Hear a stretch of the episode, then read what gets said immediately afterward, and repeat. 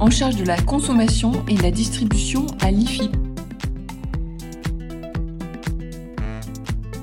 En 2021 comme en 2020, le contexte a continué à être favorable à la consommation à domicile.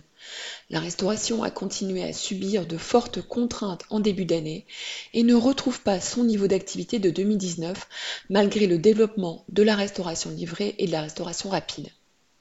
Pourtant, les volumes d'achat de consommation à domicile des ménages reculent de 1,2% en viande de porc frais brut. En revanche, les élaborés de viande de porc frais, parmi lesquels la saucisserie fraîche, les brochettes et émincées, croissent de 1,9%.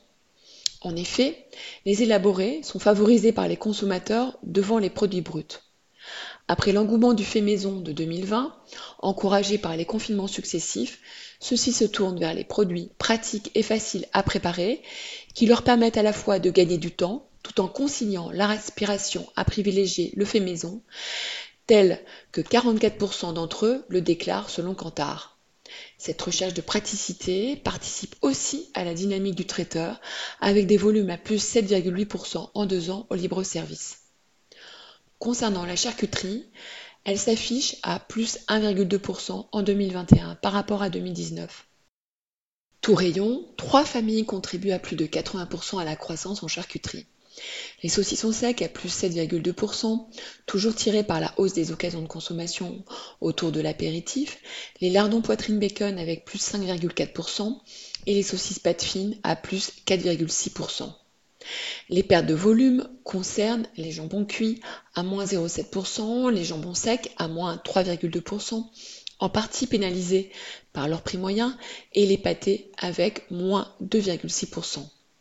Par rayon, la coupe poursuit son recul à moins 3,5% au profit du libre-service à plus 2,7%, compte tenu de motivations hygiénistes des consommateurs et de l'essor du drive. En dépenses, la viande de porc frais brut ne retrouve pas son niveau de 2019 à moins 0,8% par effet volume, puisque le prix moyen s'affiche légèrement positif à plus 0,4% dans un contexte de hausse de la pression promotionnelle de 7,8 points sur deux ans. Les élaborés de viande de porc frais s'apprécient à plus 7,1% en dépenses et la charcuterie à plus 6,6%.